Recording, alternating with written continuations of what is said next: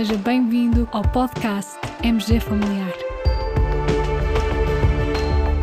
Um podcast sobre temas pertinentes que nos fazem refletir e frequentemente com implicações para a prática clínica. E damos as boas-vindas ao nosso anfitrião, professor Carlos Martins.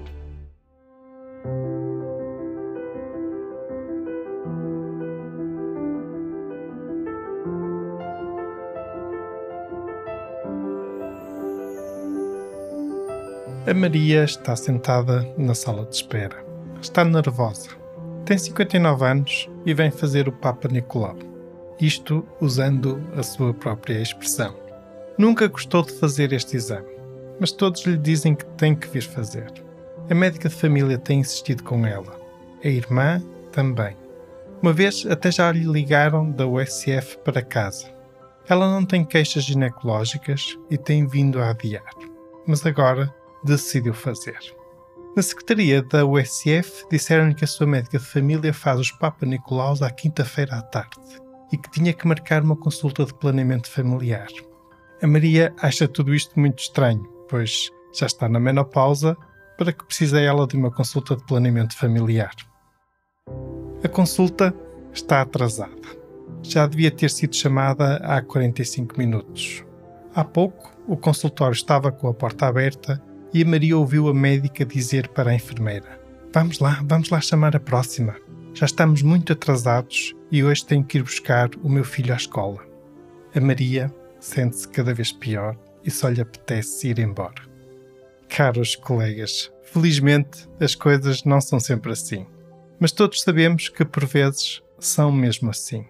Vem esta descrição a respeito de um estudo publicado no British Journal of General Practice. Um estudo que achei muito interessante e que tem o título Challenges and Opportunities for Cervical Screening in Women Over the Age of 50 Years, a Qualitative Study. Como o título indica, trata-se de um estudo de investigação qualitativa. É curioso porque acho que é a primeira vez que trazemos ao nosso podcast um estudo de investigação qualitativa. Os estudos de investigação com metodologia qualitativa têm vindo a ganhar importância na investigação na área da saúde em geral, mas particularmente na nossa área, na área da medicina geral e familiar. É uma metodologia diferente dos estudos de investigação quantitativa. Os estudos de investigação qualitativa focam-se mais no porquê das coisas ou no porquê dos fenómenos sociais. São estudos realizados através de entrevistas e com uma série de perguntas abertas tenta-se explorar e perceber de forma aprofundada a experiência pessoal e a visão dos participantes. Nestes estudos, normalmente as amostras são menores, de menor dimensão, do que nos estudos de investigação quantitativa. E a análise dos dados tem mais em consideração a interpretação dos próprios participantes por oposição aos estudos de investigação quantitativa, em que a análise dos dados depende quase inteiramente da interpretação dos investigadores. Nos resultados, em vez de valores numéricos e testes estatísticos, são apresentadas longas descrições e usam-se as expressões que os participantes usaram. Voltemos então ao tal estudo. Trata-se de um estudo realizado no contexto dos cuidados primários no norte de Inglaterra. De acordo com os investigadores, segundo estudos de modelagem estatística, prevê-se que os casos de cancro do colo do útero aumentem no Reino Unido nas mulheres acima dos 50 anos de idade. Prevê-se um aumento de 60% nas próximas duas décadas. Como sabemos, é possível prevenir a morte por cancro de colo do útero através do rastreio, através da citologia. O problema é que este grupo de mulheres é aquele que mais falha na adesão a este rastreio. E então, por esse motivo, os investigadores desenharam este estudo para tentar compreender as barreiras, os obstáculos e as experiências pessoais das mulheres acima dos 50 anos em relação a este rastreio. E é muito interessante ler os testemunhos que os autores obtiveram e que refletem a visão das mulheres ao longo da sua vida em relação a este rastreio. Tão interessante que os autores acabaram por realizar um pequeno vídeo com o essencial desses testemunhos. Testemunhos esses que vou agora então partilhar convosco. Querem ver? Então, quando estas mulheres se encontravam nos seus anos 20, ainda na sua juventude, viveram o seu primeiro contacto com este rastreio. Nessa fase sobressai nas suas memórias o espéculo de metal. Eis alguns testemunhos. Eu detestava aqueles enormes instrumentos de metal que eles costumavam usar para fazer o Papa Nicolau. Os de plástico, que eles usam hoje em dia, são muito melhores e vêm em tamanhos diferentes. Outro testemunho: antigamente ninguém te dizia o que ia acontecer no rastreio, apenas o faziam e pronto.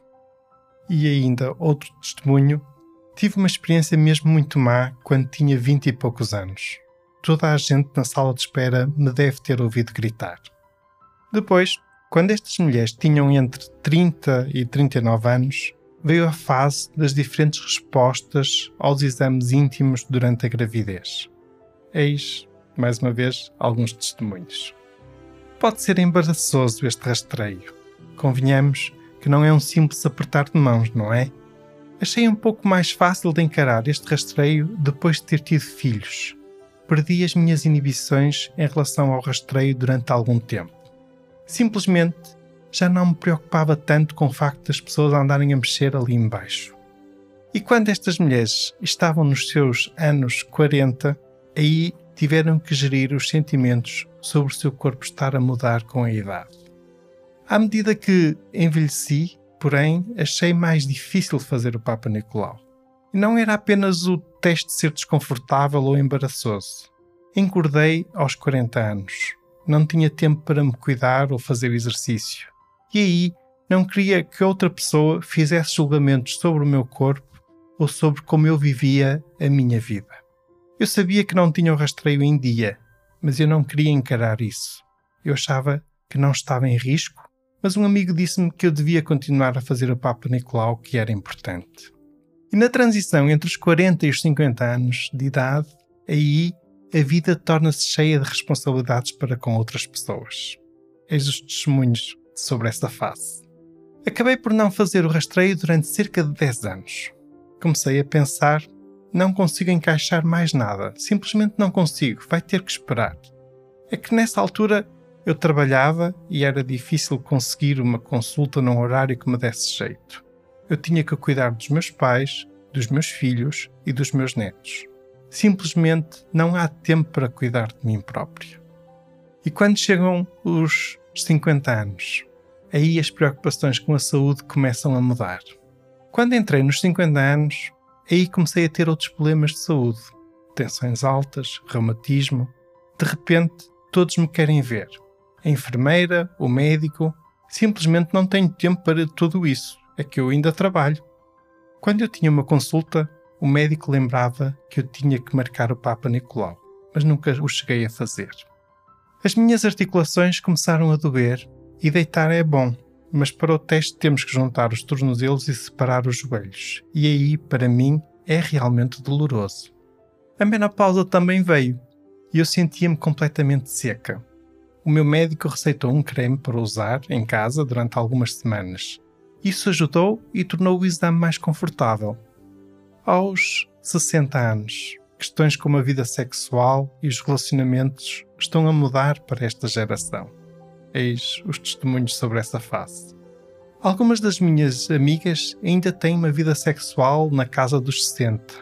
E eu acho que prefiro a jardinagem. Conheço algumas mulheres da minha idade que estão namorando novamente parece que se deve continuar a fazer o rastreio, mesmo que se tenha apenas um parceiro, ainda se está em risco. O cancro do colo do útero pode levar anos para se desenvolver. Caros colegas, muito interessante, não é? Este estudo permite-nos obter várias perspectivas sobre como as coisas foram evoluindo ao longo do tempo e ao longo da vida da mulher. E também nos permite refletir sobre o que muitas vezes fazemos menos bem este é um rastreio que tem permitido salvar muitas vidas. É dos rastreios de cancro mais eficazes que temos, sem problemas de sobrediagnóstico como outros rastreios oncológicos. Contudo, devemos ter sempre presente que este é um rastreio difícil para muitas das nossas pacientes. Cabe-nos a nós proporcionar condições para que seja um exame tranquilo, um exame digno. A delicadeza, a explicação do procedimento, a explicação do motivo pelo qual se aconselha a realização deste rastreio, o tempo adequado na realização do teste, sem pressas, permitindo a adaptação da parede vaginal à introdução e abertura progressiva do espéculo, são medidas fundamentais para que este rastreio seja menos desconfortável. Com este episódio, partilhamos o link do artigo do British Journal of General Practice e também o link de acesso ao vídeo que contém os testemunhos principais. Muito obrigado por nos ouvir, fiquem bem, continuem bem, até ao próximo episódio.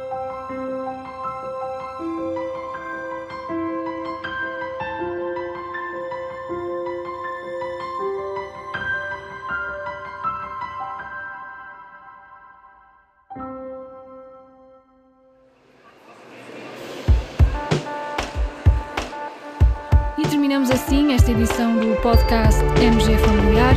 Muito obrigada por nos ouvir. Se desejar completar a sua leitura, muitos dos conteúdos abordados neste podcast estão disponíveis em www.mgfamiliar.net. Até ao próximo episódio.